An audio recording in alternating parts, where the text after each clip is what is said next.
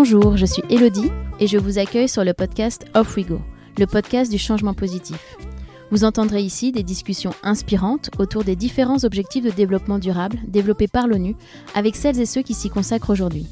Nous nous attacherons à comprendre comment mettre en action concrètement ces objectifs de développement durable au sein des entreprises, des collectivités, mais aussi à titre individuel.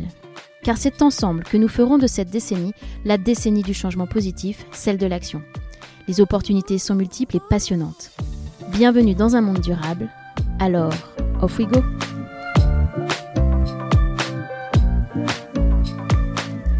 J'ai le privilège aujourd'hui de recevoir Pierre Mazot.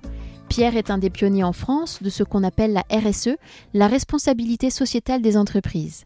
Il a eu une brillante carrière chez EDF où il a occupé des fonctions de DRH avant d'évoluer vers les fonctions de la RSE lorsque ces questions commençaient seulement à émerger au sein des grands groupes français.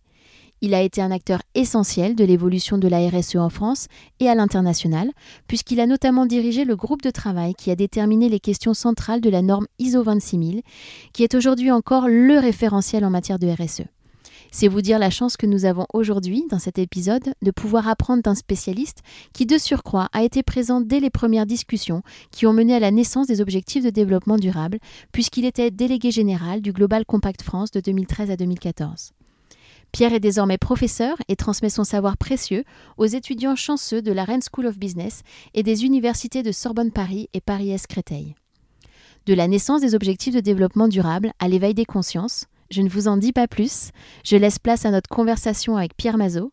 Alors, off we go Bonjour Pierre, euh, je suis vraiment ravie de vous avoir aujourd'hui sur le podcast.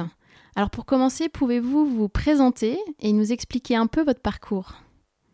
Euh, Bonjour Elodie, donc euh, ben, je suis donc Pierre Mazot et je donc j'ai fait toute ma carrière à EDF, à Électricité de France, et euh, dans la première partie de ma carrière, euh, j'ai été euh, dans le domaine des ressources humaines, aussi bien dans le domaine opérationnel, en centrale nucléaire par exemple, ou dans les services centraux sur des grandes politiques RH. Et donc à partir de, à partir de 2001, donc j'ai j'ai découvert le concept de RSE et pour moi ça a été un peu une, une révélation et j'ai eu la chance en fait, d'accompagner euh, toute cette période de, développement de ce concept qui est passé d'un concept un peu de niche à aujourd'hui un concept qui, euh, qui, effectivement est approprié par, euh, par l'ensemble des acteurs et, en particulier les, entreprises. Et surtout, j'ai eu la chance donc de pouvoir être acteur d'un certain nombre d'initiatives de, nationales et internationales sur le sujet est-ce que vous vous souvenez de quand a été votre moment un peu d'épiphanie, quand vous avez eu ce, fameux déclic et que vous avez décidé de vous investir dans, le domaine du développement durable? Alors euh, effectivement, euh, en 2001, euh, on a commencé à EDF à, engager un certain nombre d'actions, en particulier notre premier rapport développement durable. Et donc j'ai été associé à ce rapport justement avec ma casquette RH. Et euh, c'est également à ce moment-là qu'on a découvert ce concept de RSE qui avait été euh, lancé par euh, la Commission européenne au travers d'un livre vert. Et c'est finalement ce livre vert qui a été vraiment le, le, déclencheur de la prise de conscience que la RSE devenait quelque chose d'important au niveau européen. Et c'est comme ça que, de fil en aiguille, pour euh, justement nourrir euh, ce rapport développement durable, je me suis intéressé euh, aux questions de reporting, que je me suis intéressé aussi au premier think tank qui travaillait sur le sujet, en particulier l'ORS, l'Observatoire de la responsabilité sociétale des entreprises, qui a été véritablement un, catalyseur pour beaucoup de beaucoup d'entre nous et un accélérateur de, conscience sur ces sujets. Et puis, euh, bah, à partir de, à partir de 2003-2004, euh, euh, bah, j'ai vécu l'aventure de, l'ISO 26000, dont on parlera peut-être tout à l'heure. Et, et donc ça, ça a été un peu pendant cinq ans quelque chose qui a vraiment fait progresser la, la discipline au niveau international. Hmm, vous faites partie vraiment des, pionniers euh, sur le, sur le sujet de la, Alors, RSE. C'était pas prémédité, mais c'est vrai que c'est vrai que j'ai été là au, bon moment et, j'ai su saisir euh, des opportunités. Euh, c'était pas forcément évident parce que dans l'entreprise, euh, il pouvait y avoir encore un décalage entre euh, la prise en compte de ces sujets dans l'entreprise et, et, justement ces premières réflexions au niveau international. Mais je dois dire que ça s'est aussi combiné à partir de 2000, 2004 avec une négociation dans le groupe EDF d'un accord cadre international sur la RSE qui a été aussi euh, un moyen euh, d'accompagner euh, ces problématiques dans un contexte de concertation sociale, donc qui était qui alliait justement mon intérêt pour la RSE et en plus donc mon métier qui était le, la négociation sociale. Donc ça a été effectivement quelque chose qui a été aussi passionnant vous avez été aussi délégué général du Global Compact France en, 2013, qui est, je le rappelle, l'association mandatée par l'ONU pour soutenir la mise en œuvre de l'agenda 2030 par le monde économique. Alors pouvez-vous nous dire, euh, peut-être en quelques mots, comment s'est passée euh, la naissance des objectifs de développement durable qui ont été lancés en 2015 Alors tout à fait. Euh, en 2012, il y a eu une conférence qui s'est appelée Rio plus 20, donc qui était 20 ans après la conférence de Rio euh, de 1992, hein, qui avait véritablement euh, lancé au niveau international euh, cette réflexion autour du développement durable. Et cette réunion de Rio plus 20 avait pour but de faire le bilan de, ces 20 ans avec la montée en puissance du changement climatique, de la perte de biodiversité, de la prise en compte des droits humains, donc beaucoup de, beaucoup de problématiques qui, qui avaient euh, qui était véritablement monté en puissance. Et donc, à la fin de cette conférence de 2012, euh, les délégués ont décidé de mettre en, chantier donc un, agenda euh, donc qui s'est appelé l'agenda 2030, hein, donc pour notre notre futur commun, our common future. Et l'idée était de prolonger les objectifs du millénaire qui avaient été lancés en, 2000, qui étaient des objectifs euh, essentiellement euh, sociaux. Et euh, donc pendant la période 2012-2015, en fait, c'est un groupe de travail à travailler donc pour l'élaboration de ces objectifs de développement durable. Alors le Global Compact est une initiative hein, de, de, Kofi Annan qui date de 2000. la France a été très moteur hein, sur, euh, sur, le, sujet. Mhm. Et euh, j'ai eu la chance donc d'être euh, en, en, 2013 et 2014 délégué général de l'association Global Compact France. Et donc à ce titre d'être associé aux, négociations indirectement par l'intermédiaire du ministère des Affaires étrangères qui négociait pour la France ses ODD et donc de, de pouvoir justement expliquer que, que ces ODD euh, devaient couvrir un peu toutes les, toutes les thématiques, euh, non seulement euh, sociales, mais aussi environnementales et de gouvernance. Et comment ils ont été reçus à l'époque? Comment ça a été Alors, ces, ces, ODD donc, sont, ont été lancés à la fin de l'année 2015. Et il se trouve qu'en septembre 2015, il y a eu aussi donc la COP 21 en plus, euh, cette COP21, donc, qui était euh, la conférence des partis sur le changement climatique qui a abouti euh, à, l'accord de Paris hein, sur le climat, donc qui était quelque chose d'assez fondamental, et en plus en France, si bien que, en tout cas, au moins au niveau français, la, publication des ODD est un peu passée inaperçue, et c'est pour ça que le Global Compact, par la suite, s'est donné un peu pour mission, au-delà de sa mission initiale qui était euh, d'aider les entreprises, de mettre le pied euh, à l'étrier des entreprises au travers euh, donc des, des, dix principes du Global Compact, de faire connaître et de faire approprier par les entreprises ces ODD. D'accord. Alors c'est vrai qu'on sait que les dix prochaines années, euh, pour justement respecter l'agenda 2030, euh, ces années sont, cruciales. Donc euh, en quoi ces ODD, les objectifs de développement durable, sont, importants selon vous? Et pourquoi il est important d'éveiller les consciences sur ce sujet? Alors euh, déjà, euh, c'est véritablement un agenda euh, très complet. Hein.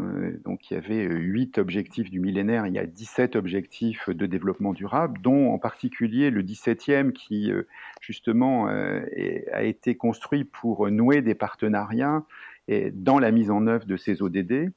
Alors c'est des ODD qui effectivement s'adressent aussi à des, à des pays, à des dans, lesquels il y a des situations euh, très, très différentes, hein, euh, mais euh, on est aussi sur des grands objectifs planétaires qui nous concernent tous et qui concernent l'avenir. l'avenir de la planète et de l'humanité. Donc, c'est pour ça que l'originalité des ODD, c'est que ça ne s'adresse pas seulement au pays, mais ça s'adresse aussi à tous les acteurs, et en particulier donc aux acteurs économiques et aux grandes entreprises, aux entreprises d'une façon générale, qui, elles, ont les moyens, de par leur activité, de contribuer d'une façon ou d'une autre à la réalisation de ces ODD.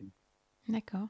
Et enfin, vous dites les entreprises ont les moyens. Quels sont les, moyens qu'on a euh, aujourd'hui pour euh, pouvoir les mettre en œuvre et, les bénéfices euh, qu'on peut en retirer? Alors, si on parle d'une entreprise, mais aussi à titre individuel. Alors, on parle de plus en plus effectivement d'impact, euh, d'entreprise à impact. Alors c'est assez, euh, amusant parce que euh, longtemps le terme impact était connoté négativement. Et bah, si on parle de la RSE, on peut dire que la RSE, c'est finalement comment les entreprises peuvent minimiser leurs impacts négatifs sur la société et l'environnement mais aussi donc euh, de plus en plus, euh, et c'est au travers des ODD qu'on pourra aussi le, mesurer, euh, comment ces entreprises peuvent aussi maximiser leur impact positif sur la société.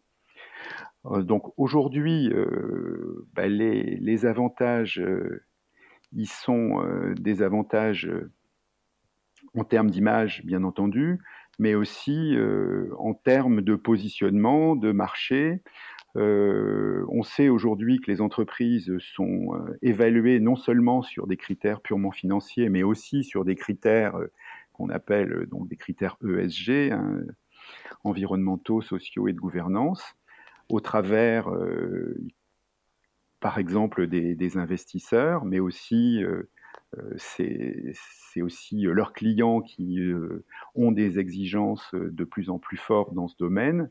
Et puis, on a aussi, et je crois qu'on en, parlera plus, un, peu plus tard, de la, nouvelle génération qui va rentrer maintenant dans l'entreprise et qui a une approche qui, est très sensible à ces questions.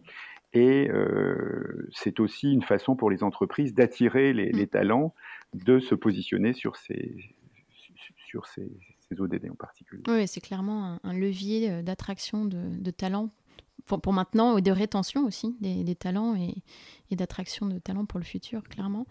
Et, euh, c'est vrai que hum, les, hum, les, entreprises maintenant de plus en plus, bon, il y a, la question de l'image, mais il y a aussi de pérennité parce que on est dans une euh, planète avec des, des ressources finies, c'est-à-dire qu'à un moment donné, euh, elles ne sont pas euh, infinies.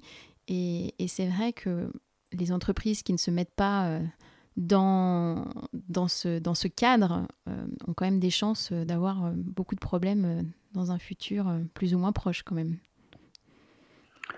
Alors c'est vrai qu'il y a un lien aussi entre la, RSE et, l'innovation. Et aujourd'hui, effectivement, une entreprise qui veut être être performante. Euh, elle ne peut pas être performante uniquement euh, sur le court terme et, au niveau financier, mais qu'il faut qu'elle soit performante d'une façon globale. Et euh, la performance passe aussi par la maîtrise de, ces justement de, ces de ces questions, de, leurs de, leurs impacts environnementaux et sociaux. Alors, de par mon expérience de DRH, moi je crois évidemment beaucoup à la force du collectif euh, en entreprise. Quels seraient euh, vos conseils pour arriver à engager euh, tout le monde, quel que soit le, niveau, on va dire, hiérarchique derrière ces sujets, et notamment celui des, objectifs de développement durable?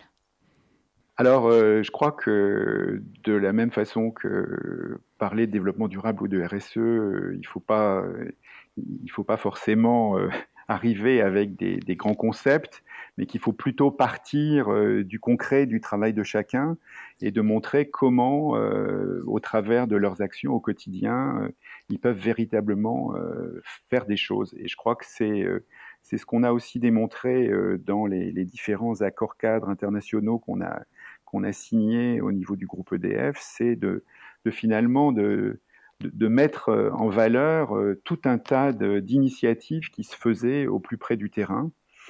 Et euh, je crois aussi qu'il faut effectivement qu'il y ait un, certain leadership hein, sur, sur ces questions. Alors c'est encore plus vrai dans les PME où il faut véritablement que, le, que, les, chefs d'entreprise se, se, mobilisent sur ces questions pour entraîner leur personnel.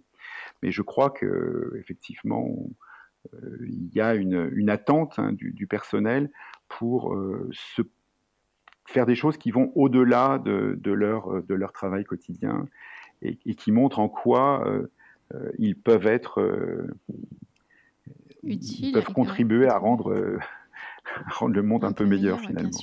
Et c'est vrai que le risque, c'est que ça reste un petit peu au niveau corporate en haut et que ça, ça redescende pas forcément. Quand on met en place ce genre de, grandes initiatives, c'est que ça, justement parce qu'il y a peut-être euh, voilà, une volonté au niveau des investisseurs, c'est que ça ne redescende pas dans le quotidien finalement des gens, alors qu'ils peut-être qu'ils n'attendent que ça.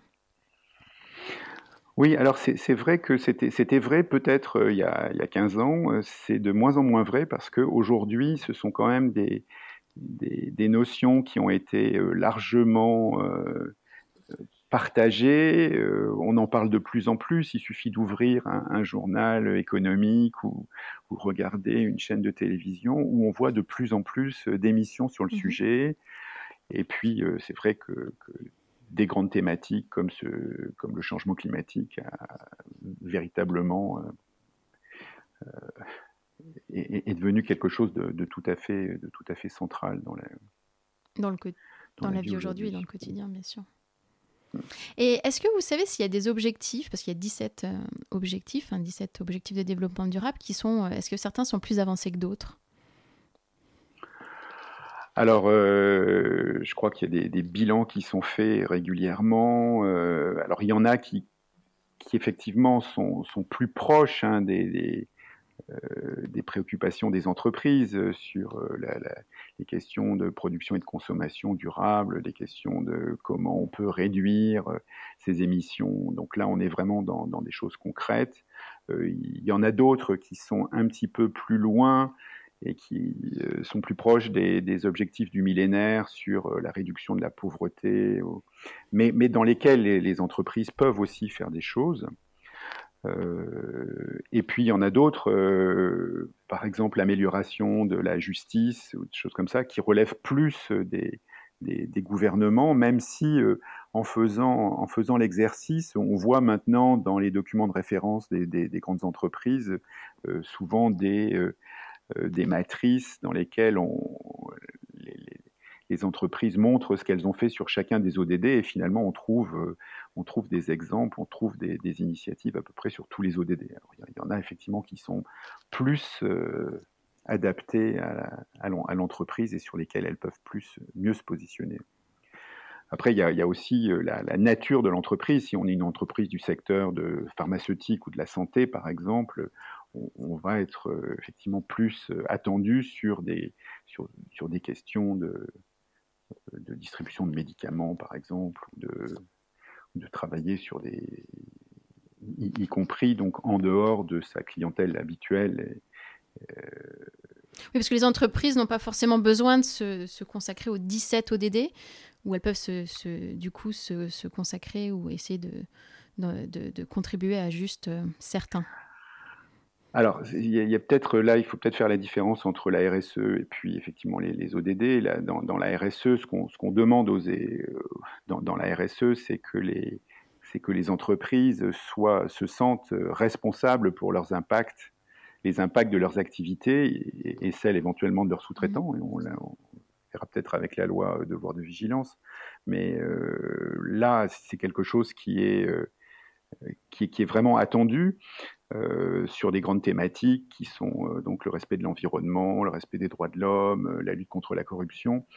les, ODD, c'est quelque chose qui relève plus de l'opportunité aussi et, de l'intérêt que l'entreprise peut avoir sur ces questions.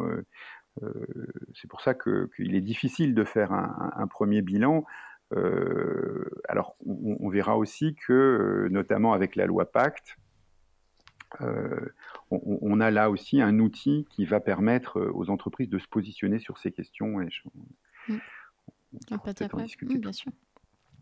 Et est-ce que vous ne pensez pas, puisque vous avez mentionné tout à l'heure la norme ISO 26000, que justement il y aurait peut-être un manque de complémentarité entre les référentiels euh, RSE euh, existants comme euh, donc la norme ISO 26000 et, les ODD Parce que je le rappelle que voilà, vous êtes un expert de, ce référentiel car vous avez dirigé le groupe de travail qui a rédigé cette norme.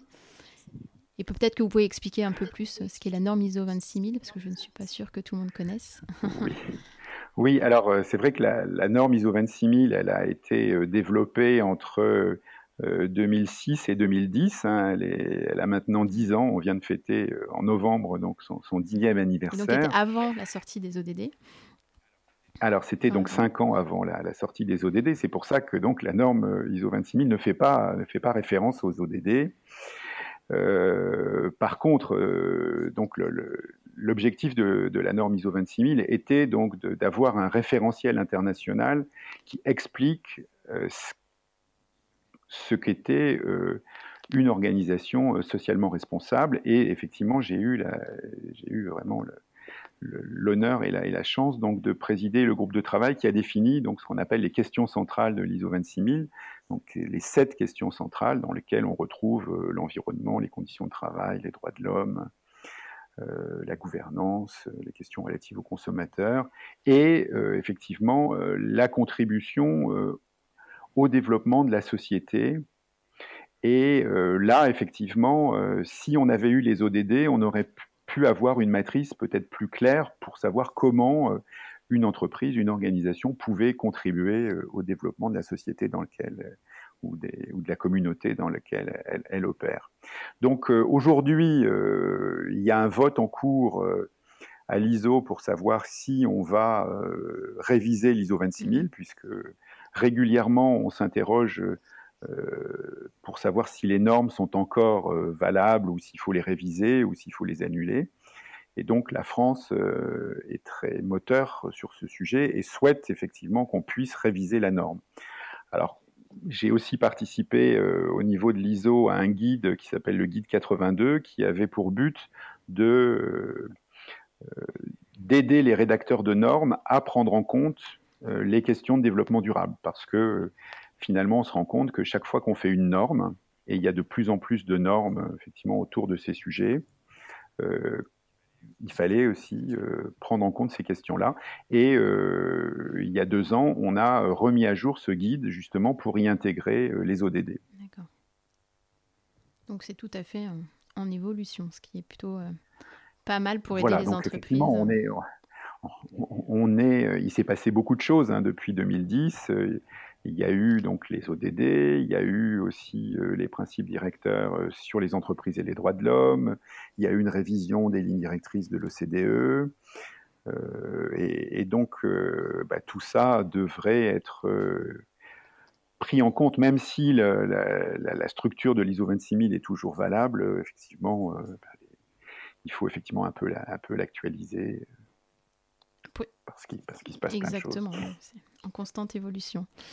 Alors, on, l'a mentionné euh, tout à l'heure, effectivement, il y a, en 2017, il y a eu euh, la loi sur le devoir de vigilance des grands groupes euh, transnationaux. Donc, s'agissant des atteintes graves aux droits humains et à l'environnement qui pourraient résulter des, des, activités de la société mère, de ses filiales, mais aussi des fournisseurs et des sous-traitants avec lesquels elle traite. Et on a aussi mentionné en 2019 la loi Pacte qui a été promulguée. Euh, et cette loi, elle est destinée à faire grandir les entreprises françaises et repenser leur place dans la société. Et donc, à ce titre, les entreprises peuvent désormais se doter d'une raison d'être dans leur euh, statut. Est-ce que vous pensez que ces lois aident à la réalisation des, ODD, des objectifs de développement durable? Alors oui, alors la, loi devoir de vigilance est une loi qui pour l'instant donc s'adresse aux très grandes entreprises, hein, à peu près 250 en France, de plus de 5000 salariés. Mmh Mais au travers effectivement de, de sa chaîne d'approvisionnement, puisque on va demander aux donneurs d'ordre aussi d'être garants pour la façon dont ses fournisseurs et ses sous-traitants se comportent, ça va toucher aussi beaucoup plus d'entreprises. la loi de devoir de vigilance va surtout aider à, identifier les, risques que l'entreprise peut faire courir, soit par ses activités, soit par celles de ses sous-traitants, les risques qu'elle peut faire courir à ses parties prenantes.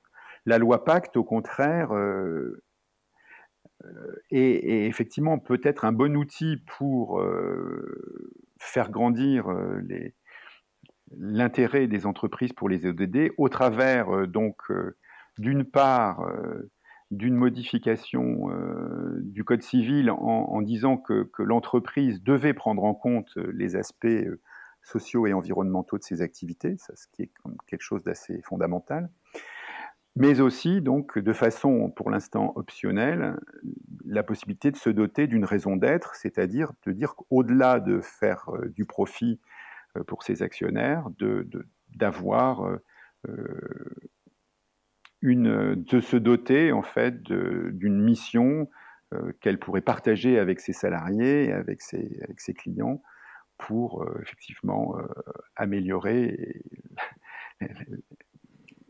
la, situation et en particulier contribuer euh, aux ODD.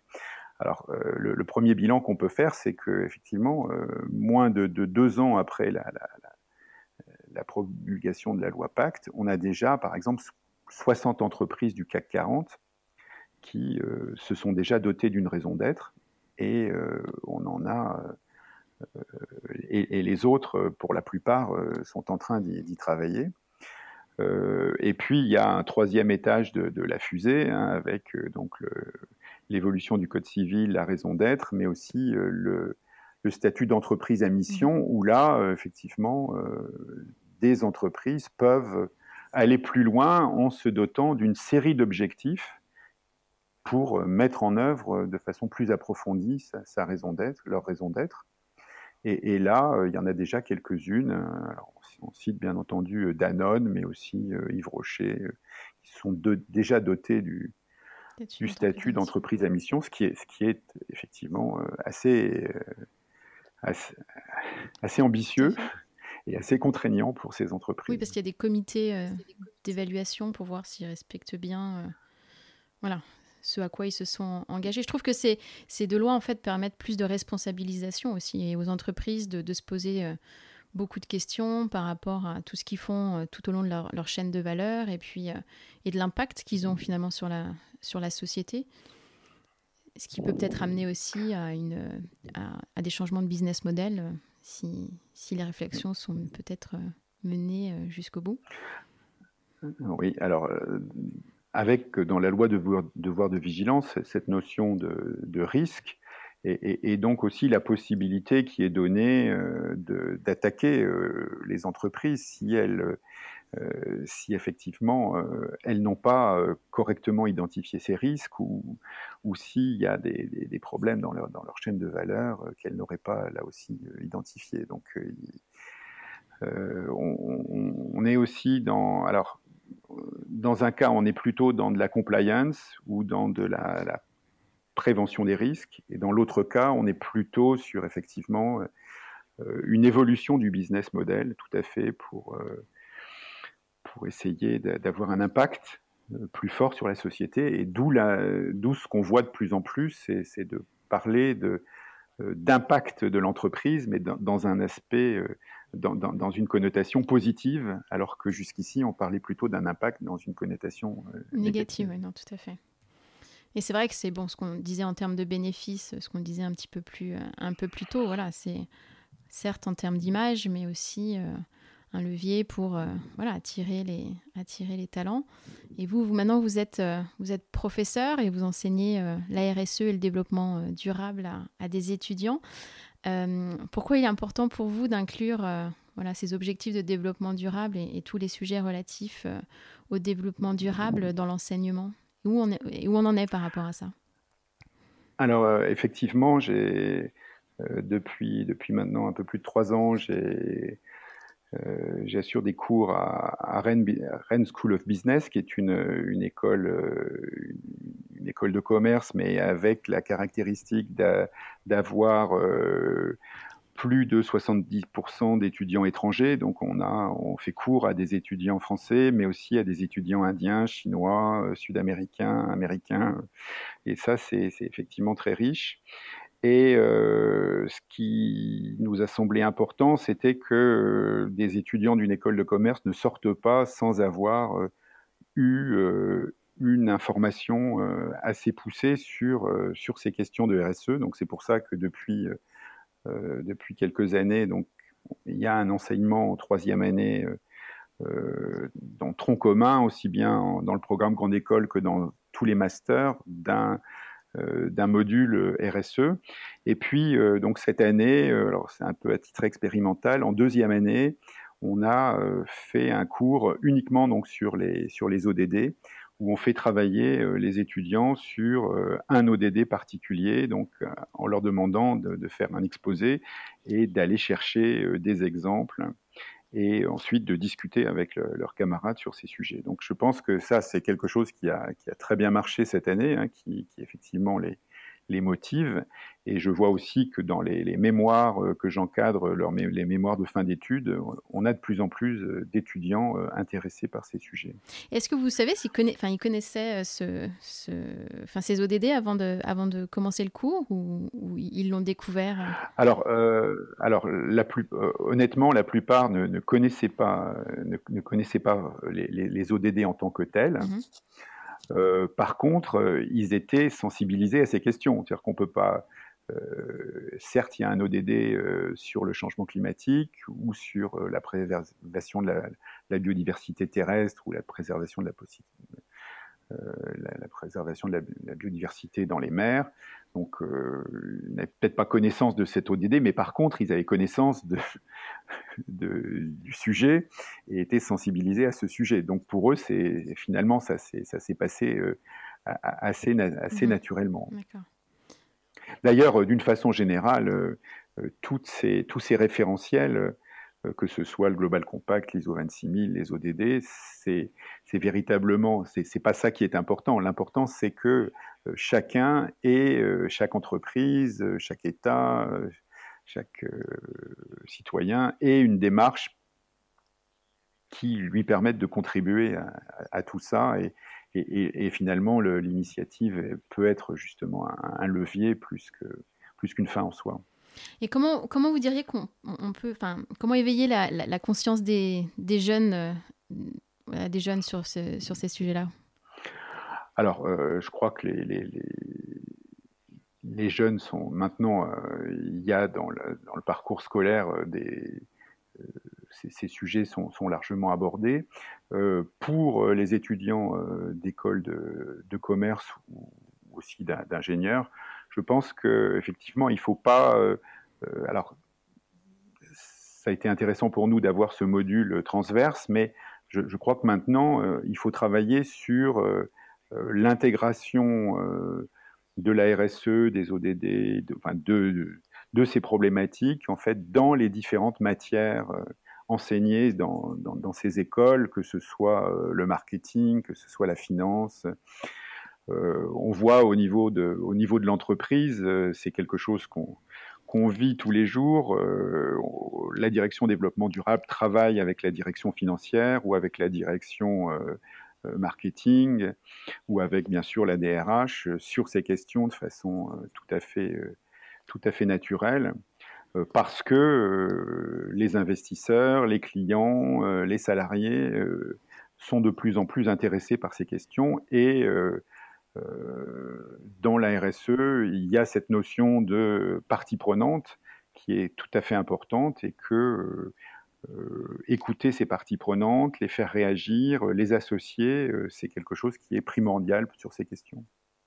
Mais comment transformer en fait l'enseignement? Parce que Effectivement, dans l'enseignement supérieur, ces questions sont, sont, abordées. Je, ne sais pas si elles le sont quand on est au lycée ou, au collège. Donc, comment concrètement on peut essayer de transformer cette, cet enseignement et, comme vous dites, notamment celui, par exemple, d'autres matières comme, comme la finance, où on sait que voilà, la finance a un rôle très très important dans, dans, ce sujet de transformation et, l'économie. Donc, euh, à votre avis, comment on peut s'y prendre?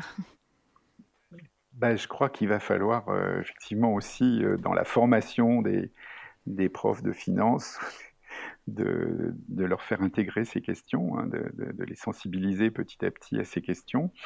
Euh, parce que effectivement, on, ne peut plus enseigner la finance comme comme on nous l'enseignait quand, j'ai fait mes études à l'ESCP. Je, me, souviens, on avait des cours de qui s'appelait Gestion des entreprises en milieu international, où on expliquait que dans tel et tel pays, il y avait tel et tel pot de vin qui était donné pour, avoir des marchés. Aujourd'hui, effectivement, quand on regarde ça avec le recul et, et, aujourd'hui, les, travaux qui sont faits sur la lutte contre la corruption, euh, c'est, quelque chose qui est, qui est plus, euh, plus, possible, du tout acceptable. Non, tout à fait. Très bien. Bah, écoutez, euh, nous arrivons à, à la fin de, de cet épisode. et j'aime bien donc poser quelques questions rituelles à, à mes invités. c'est un peu l'interview dans l'interview. Alors, est-ce que vous êtes prêts? Ne vous inquiétez pas, il n'y a pas de question piège. Alors, qu'est-ce qui vous a euh, inspiré récemment? Que ce soit un, livre, un, documentaire Je ne vais pas dire un film parce qu'en ce moment, c'est vrai que les, cinémas sont, fermés, mais euh, qu'est-ce qui vous a inspiré récemment? Alors, euh, si j'ai quand même envie de parler des, de, la culture parce que c'est vrai qu'on est, on est privé aujourd'hui mm. de, de théâtre, de, cinéma, euh, mais qu'il y a, euh, il y a des plateformes. Euh, alors je voudrais, je voudrais citer par exemple la, la, Cinétech, qui est une plateforme qui propose des, films, les, films un peu emblématiques du XXe siècle et qui, m'a permis de revoir effectivement des, des films que j'avais, dont certains j'avais déjà vus, de, de, Jim Jarmusch ou de Cronenberg, et c'est vraiment un plaisir. Mmh. Et puis, euh, je voulais aussi signaler l'initiative de, l'opéra comique euh, qui a euh, qui a quand même joué donc un, opéra baroque et, qui s'appelle Titon et Aurore et qui a été diffusé en direct par la, chaîne Médici TV. Donc, je crois que effectivement, on a, on a, tous besoin de, de, ce retour à la, à la culture, tout à fait. Même si c'est avec écran interposé, c'est vrai que c'est important. Euh, et que diriez-vous à ceux qui hésitent euh, à, se lancer? Euh, Est-ce que vous avez un conseil par, par où commencer? Alors, effectivement, il ne faut pas... il faut pas hésiter. il faut effectivement commencer par des, des, petites actions. Et, je crois qu'une des actions, ça peut être d'interroger ces, parties prenantes. Et je crois que c'est quelque chose que par, où commencent les, euh, entreprises ou les, organisations qui veulent se lancer dans une démarche euh, RSE ou effectivement en intégrant les ODD. Donc d'identifier ces parties prenantes, et ça c'est relativement facile, hein, autour de, il y a des parties prenantes internes, ces salariés, syndicats, les, mmh et puis les, les, ses clients, euh, ses actionnaires, et puis des parties prenantes externes, euh, les, les, ONG, euh, et, et euh, leur demander un petit peu comment elles, elles voient l'entreprise. Et, ensuite donc d'essayer de, un petit peu ces sujets pour ensuite voir comment on peut progresser. Euh, ça, c'est ça peut être une option. L'autre option, c'est euh, effectivement de se, mesurer. Et là, euh, effectivement, l'entreprise peut se faire aider. Hein. L'ISO 26000 n'est pas une norme certifiable, contrairement à, contrairement à d'autres, mais en tout cas, on peut euh, évaluer un, un, niveau de maturité sur, euh, sur ces questions. Et, pour ça, on, peut se faire aider par, par, des consultants. Je ne veux pas, faire, pas faire de pub, mais, mais en tout cas, ça peut, ça peut aider parce qu'on ne va pas demander aux entreprises de, de, prendre le document tel quel et de l'analyser, alors qu'il y a déjà des, des gens qui ont commencé. Des gens dont le métier est d'accompagner les entreprises. Et alors pour finir, euh, pour vous à titre personnel, quel changement euh, positif euh, voudriez-vous apporter on dire, dans votre vie pour aller encore plus loin Même si vous en avez déjà fait beaucoup. Hein. non, mais je, pense que je pense qu'effectivement, il faut, il faut vraiment se concentrer sur, sur la génération qui vient euh, et de les, de les aider un, peu à, comprendre ces questions, à comprendre d'où ça vient, euh, qu'est-ce qu'il faut faire et comment euh, derrière ils pourront, ils pourront quand ils vont intégrer une entreprise, faire, faire bouger un petit peu les choses. Et, pour ça, je crois que bah, il faut, un petit peu s'investir dans s'investir dans l'éducation des jeunes et les, les, accompagner sur ces sujets. C'est aussi le privilège de, de l'âge et de l'expérience. Exactement. Donc, ils vont avoir la chance euh, voilà, de vous avoir à, leur côté, euh, parce que vous vous mobilisez pour, euh, pour eux. C'est super ça. Bah, merci Pierre. Merci beaucoup pour, pour votre temps. Merci, pour cette conversation. À bientôt. À bientôt. Merci d'avoir écouté cet épisode. Vous retrouverez toutes les références dans la barre de description du podcast. N'hésitez pas à le recommander autour de vous et à le partager sur vos réseaux sociaux. Si vous voulez continuer la conversation ou vous tenir informé de l'actualité du podcast, retrouvez-moi sur Off We Go le changement positif sur Instagram et Facebook. Et n'oubliez pas que la meilleure façon de soutenir le podcast est de laisser des étoiles et des commentaires sur les plateformes, et notamment sur Apple Podcast. Je vous retrouve dans 15 jours pour un nouvel épisode, et d'ici là, mobilisons-nous. À très bientôt.